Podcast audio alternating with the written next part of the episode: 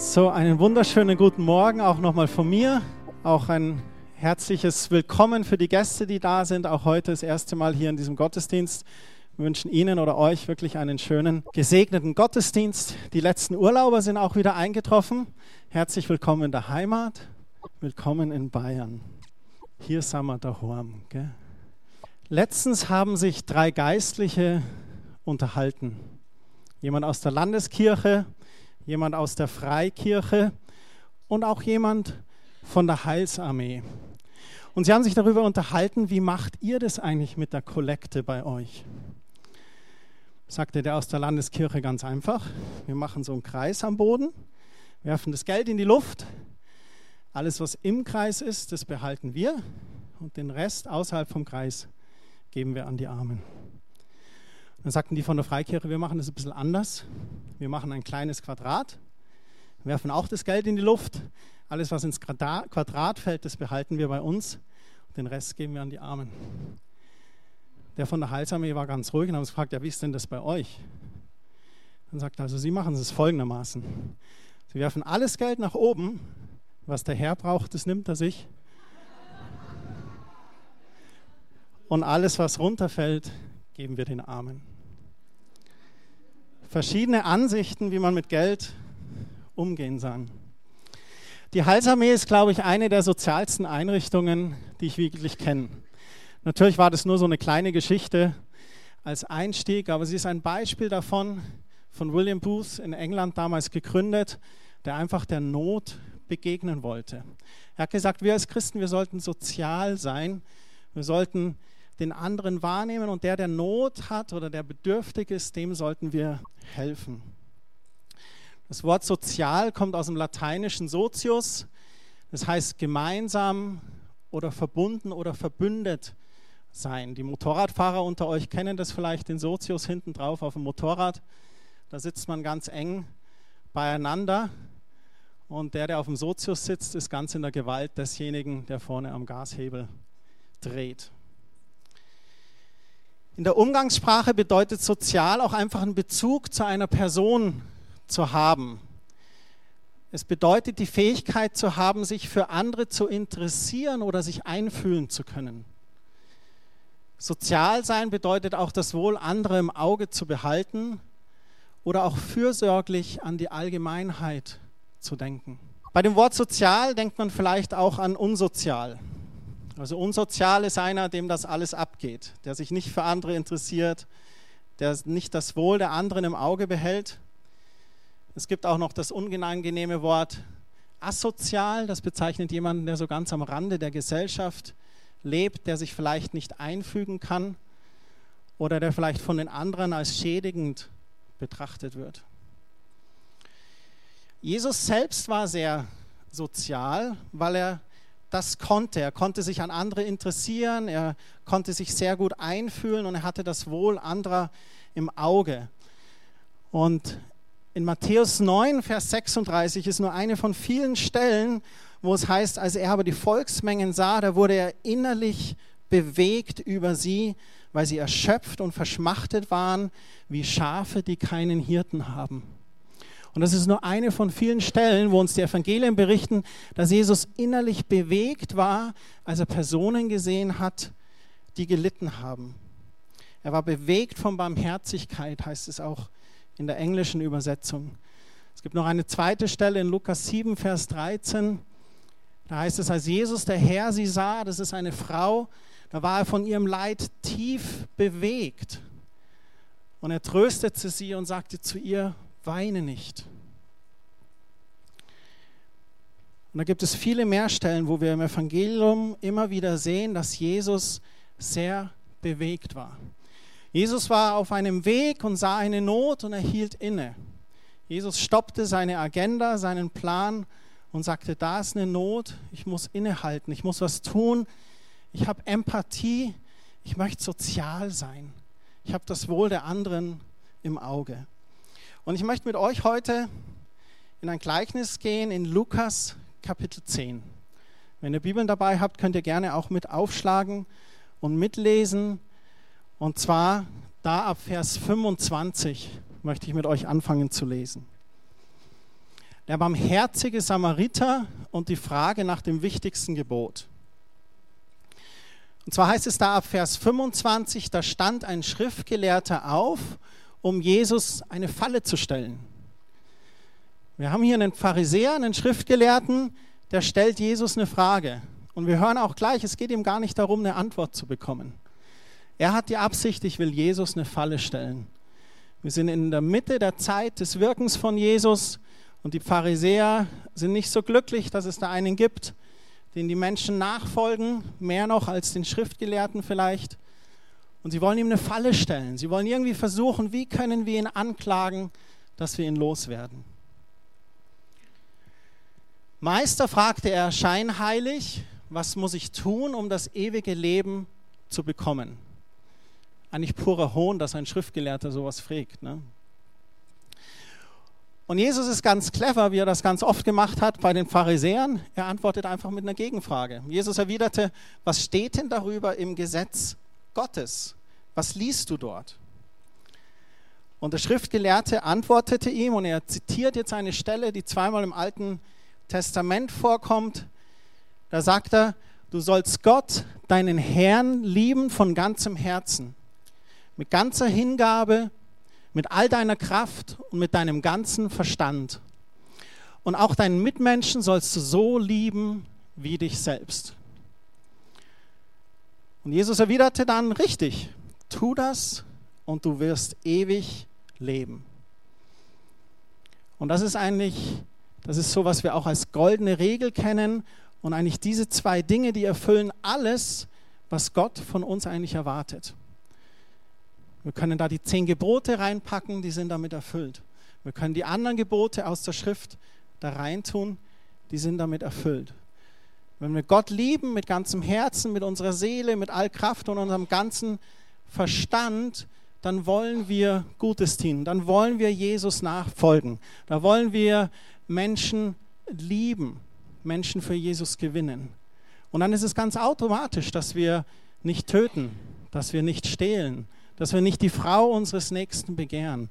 Wenn wir so verliebt sind in Gott, dann wollen wir das tun, was er für uns vorbereitet hat. Und dann sagt er auch, deinen Mitmenschen sollst du so lieben wie dich selbst. An einer anderen Stelle heißt es, damit ist die ganze Schrift erfüllt, eigentlich mit diesen zwei Geboten. Aber natürlich ist das auch herausfordernd. Ich arbeite mein ganzes Leben lang schon daran, nur diese zwei Dinge zu erfüllen. Und manchmal fällt es mir nicht leicht und ich falle, aber Gott ist sehr geduldig mit uns. Gott vergibt uns da, wo wir fehlen und geht mit uns weiter voran, da wo wir einfach ganz ehrlich sind und ihn um Vergebung bitten. Der Mann wollte sich damit nicht zufrieden geben und fragte weiter, wer gehört denn zu meinen Mitmenschen?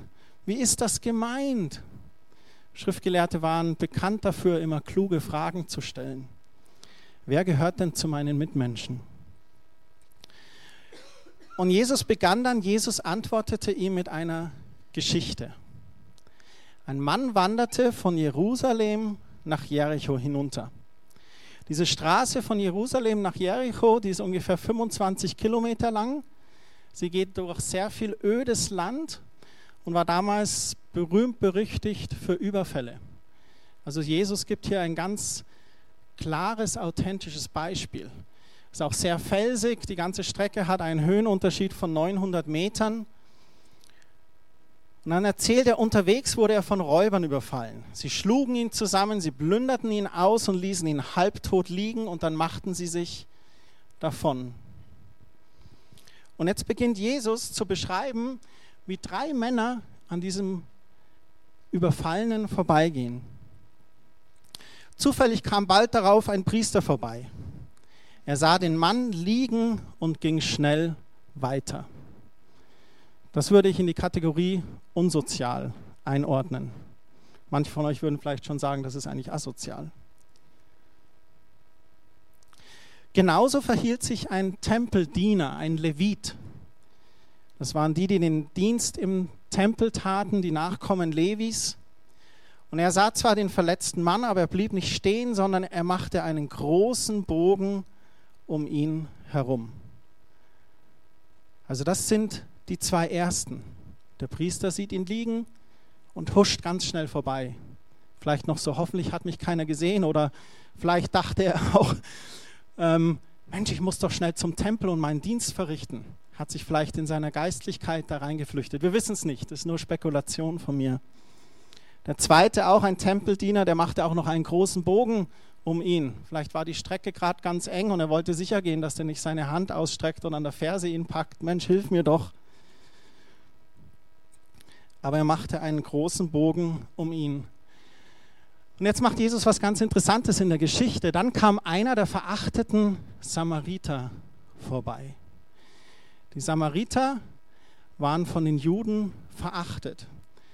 Hintergrund der Geschichte ist der, dass viele Jahrhunderte davor die Juden, die in Samarien gewohnt haben, mit den Heiden Mischehen eingegangen sind. Und Jesus provoziert hier so ein bisschen, weil er an anderer Stelle auch natürlich sagt, ich bin für mein Volk, für die Juden gekommen. Und jetzt kommt die Frage, wer ist denn dann dein Mitmensch?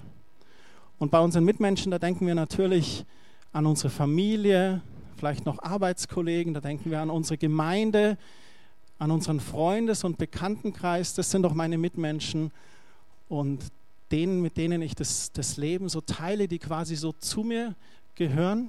Und Jesus sagt aber hier, bringt er jemanden auf die Szene, der gar nicht zu dem jüdischen Volk dazugehört. Eben noch einer, der verachtet war. Und sie sind damals diese Mischehen eingegangen. Im Alten Bund hat Gott ganz klar gesagt, geht keine Mischehen ein, bleibt ein Volk, bleibt ein jüdisches Volk. Und als dann nach der babylonischen Gefangenschaft sie den ersten Tempelbau verzogen unter Zerubabel, da kamen auch die Samariter und haben gesagt, Mensch, lass uns mithelfen, wir wollen mitbauen. Aber die Juden haben es ihnen verwehrt. Sie haben gesagt, nein, ihr habt diese Mischehen eingegangen, ihr habt keinen Anteil an diesem Tempel. Und die Samariter haben dann auf einem anderen Hügel ihren eigenen Tempel aufgebaut, auf dem Garizim.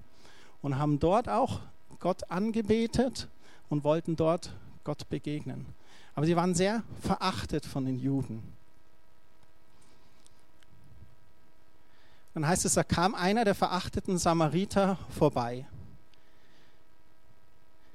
Als er den Verletzten sah, hatte er Mitleid mit ihm.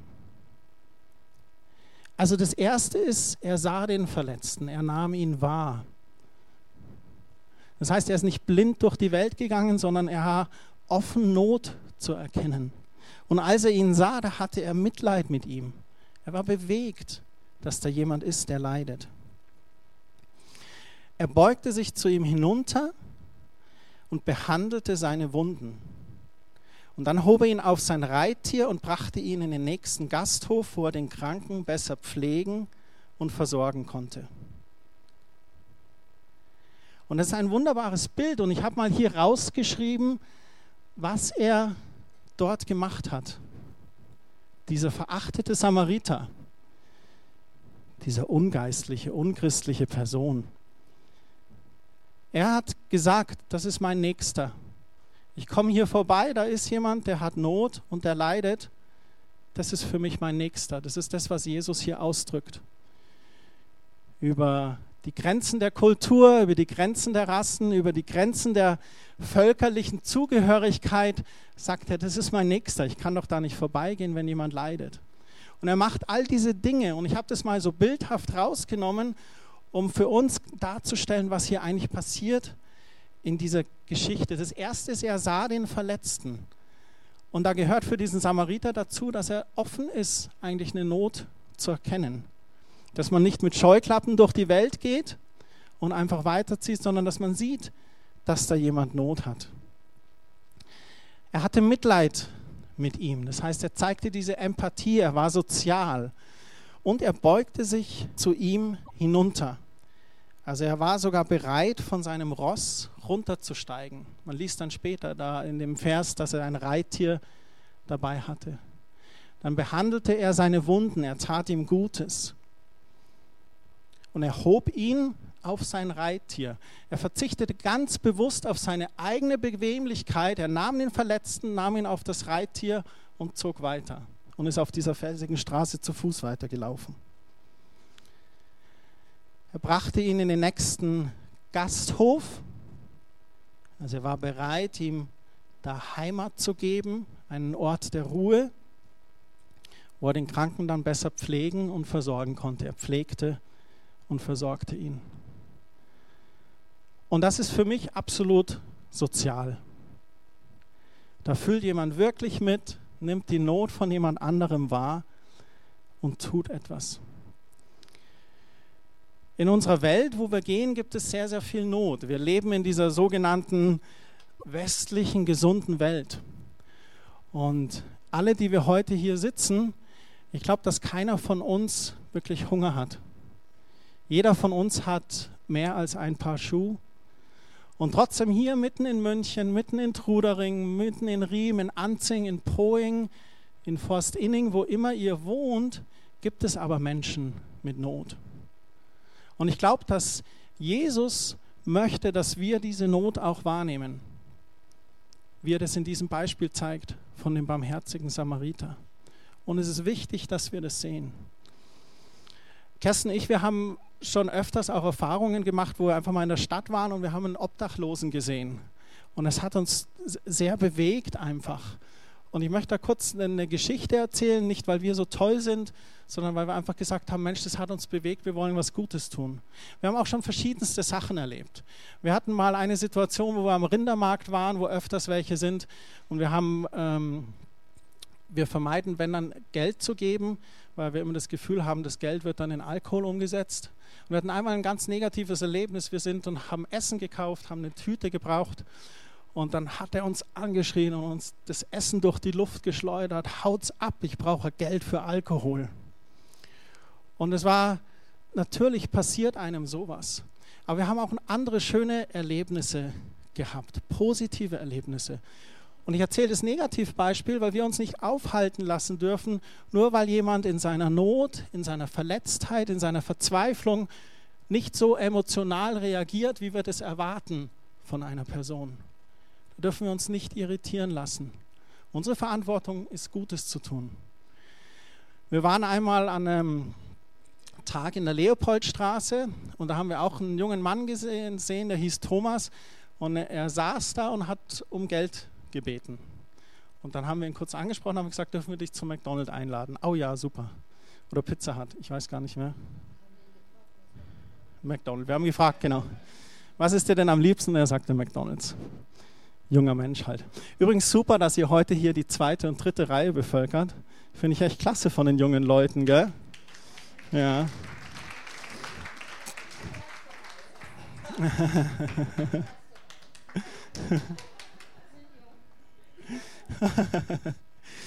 Zurück zu Thomas. Wir saßen dann in dem McDonald's und er hat uns so erzählt, dass er seit kurzem einfach auf der Straße war und seine persönliche Geschichte. Wir konnten ihm von Jesus erzählen. Und das war es aber dann auch. Wir haben das ihm das Evangelium erzählt, wir haben ihn eingeladen, er war sehr dankbar. Und einige Zeit später haben wir jemand anderen aus unserer Gemeinde, hat uns erzählt, und äh, eine junge Frau, und die hat die in die Gemeinde ging und sie hat dann uns erzählt, ich habe letztens was erlebt, das war der Hammer. Ich war in der Stadt, da war so ein Obdachloser und dann habe ich ihm gefragt, ob ich ihm was Gutes tun kann. Er hat gesagt, ja, er hat Hunger. Ja, sollen wir wohin gehen und so? Und dann sagt er, ja, zu McDonald's und so. Dann ist sie mit ihm zu McDonald's, hat ihm Essen gegeben und das war, wir haben dann im Nachhinein festgestellt, das war paar Wochen danach, zwei, drei Wochen nachdem wir ihm das mit ihm gemacht haben, setzt sich mit ihm zum McDonald's, erzählt ihm das Evangelium, dann sagt er, das ist echt der Hammer, Gott muss real sein, mir ist genau dasselbe vor zwei, drei Wochen passiert. Was wir leider nicht wissen, ist, wie es Thomas jetzt geht, oder, aber auf alle Fälle hat Gott ihm ganz deutlich gezeigt, das sind Menschen, die dich wahrnehmen, die dich lieben. Und es hat uns nicht viel gekostet. Wir hatten, das Geld hat uns nichts gekostet. Das war eh, wir waren da an dem Abend. Ich weiß nicht, ob wir da Eis essen oder was wir gemacht haben. Und es war so schön, einfach für jemanden da zu sein. Es hat uns genauso gesegnet wie ihn. Es hat uns herausgefordert, nicht mit Scheuklappen vorbeizugehen und ihn einfach sitzen zu lassen, sondern offen zu sein innerlich. Und es muss nicht ein Obdachloser sein. Es kann sein, dass vielleicht sind in deinem Ort andere Personen, die einfach Not haben. Aber wichtig ist, dass wir da nicht blind vorbeigehen. Dann geht die Geschichte weiter. Jesus erzählt ja, als er am nächsten Tag weiterreisen musste, gab er dem Wirt Geld und bat ihn, pflege den Mann gesund und sollte das Geld nicht reichen, werde ich dir den Rest auf meiner Rückreise bezahlen. Also der Samariter gibt wirklich alles auch ihn natürlich zu versorgen und er sagt sogar, wenn, wenn es mehr Geld notwendig ist, ich zahle das alles auf meiner Rückreise. Und dann stellt Jesus die Frage, was meinst du, fragte Jesus jetzt den Schriftgelehrten, welcher von den dreien hat an dem Überfallenen als Mitmensch gehandelt? Das ist ganz einfach. Derjenige, der gesagt hat, Gott nimm dir das Geld, was du brauchst, alles, was runterfällt, verteilen wir an die Armen. Es geht darum, dass wir bereit sind, von eigentlich unserem Überfluss und unserer Bequemlichkeit auch mitzuteilen und zu geben. Und eigentlich ist es was, was sich automatisch schlussfolgert durch dieses erste Gebot, was Jesus beschreibt, Gott zu lieben mit allem, was in uns ist, und dann den Nächsten zu lieben wie uns selbst. Und eigentlich passiert das automatisch. Je tiefer, je länger wir mit Gott gehen, je länger wir uns lieben lassen, je mehr wir in unserer Seele uns erneuern lassen, je mehr wir auftanken mit der Liebe Gottes, die uns der Heilige Geist schenkt und in uns ausgießt, desto mehr sollte sich eigentlich was verändern an unserem Verhalten nach außen. Je mehr wir Gott erleben, desto sozialer und desto liebevoller und desto aufmerksamer sollten wir eigentlich durch unsere Umwelt gehen und das so wahrnehmen. Und wenn das selbst so ein verachteter Samariter kann, so ein Mischehen-Verräter, sage ich jetzt mal so ganz salopp, wie viel mehr sollten wir das eigentlich dann noch können? Und er sagt dann hier im Vers 37, der Schriftgelehrte erwiderte natürlich der Mann, der ihm geholfen hat. Und Jesus dann wieder ganz pragmatisch, das liebe ich an unserem Meister, dann gehe und folge seinem Beispiel, Ausrufezeichen, forderte Jesus ihn auf. Die Frage, die er gestellt hatte, war, ja, wer gehört denn zu meinem Mitmenschen? Wer ist denn eigentlich mein Nächster? Und Jesus sagt hier eigentlich, mein Nächster ist derjenige, der in Not ist und meine Hilfe benötigt, auch wenn er mein Feind ist. Das sagt Jesus uns eigentlich in diesem Kapiteln.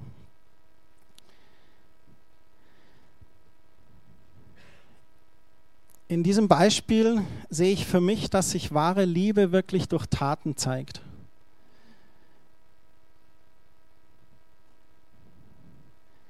Wir sind im Lobpreis und wir sagen, ich gebe mich ganz hin und sage, ich liebe dich.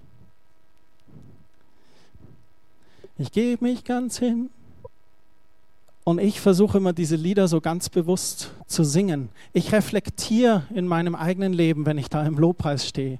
Gebe ich mich wirklich ganz hin? Tue ich das? Und es ist einfach, weil ich so dankbar bin für das, was Jesus für mich getan hat. Jesus hat alles gegeben für uns. Er hat auf seinen Status, Sohn Gottes, hat er verzichtet. Er hat auf seinen Status des Königs verzichtet und sie haben ihn verhöhnt mit einer Dornenkrone.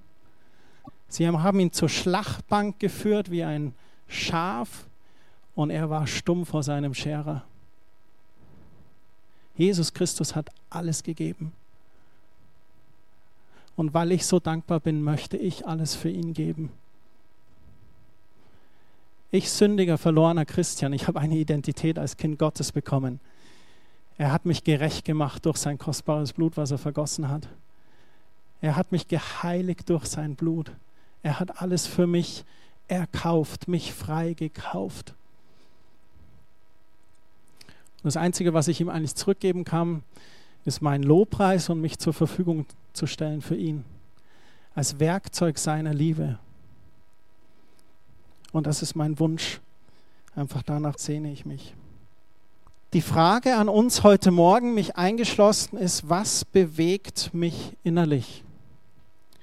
Wo ist mein Herz weich? Wo lasse ich, Wo ich Not an mich ran, dass mich das zu Tränen vielleicht sogar rührt? Oder wo ist mein Herz vielleicht zu hart geworden? Ich sage es mal ganz vorsichtig, wo scha schaue ich zu sehr auf mich? Wo bin ich vielleicht Egoist?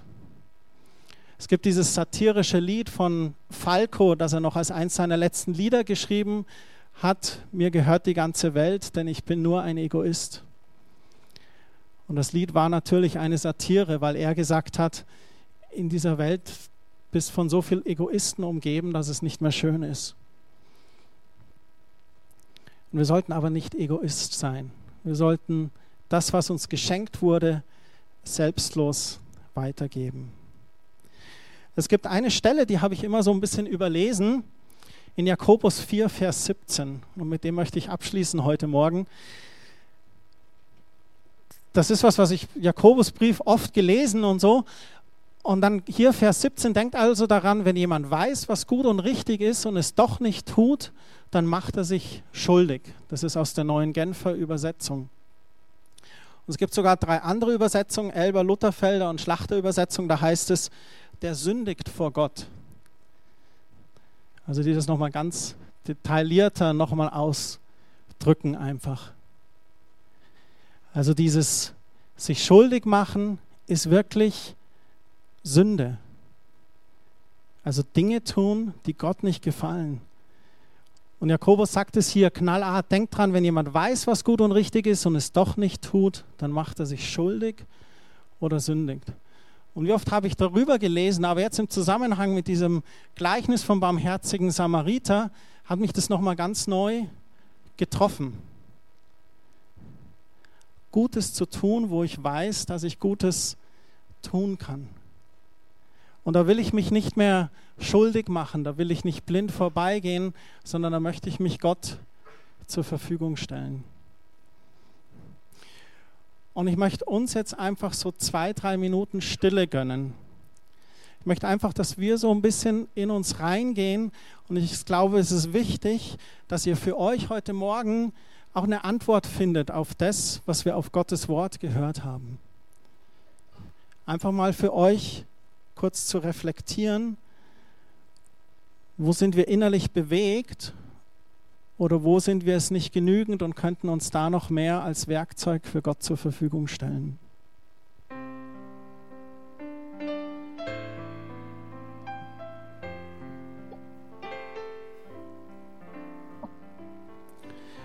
Ich möchte jetzt nochmal, dass wir einen Schritt auch weitergehen, dass dort, wo dich das überführt hat, wo du wusstest, was richtig ist und es trotzdem nicht tatest, wo wir vor Gott schuldig geworden sind, dass du dort Buße tust für dich einfach an deinem Platz, wo du jetzt bist. Gott sagt in seinem Wort, dass er treu und gerecht ist und uns vergibt unsere Schuld, wenn wir sie vor ihm bekennen. Und dann wollen wir noch einfach nochmal einen Moment der Stille nehmen, wo du das vor Gott einfach bekennen kannst, um Vergebung bitten kannst.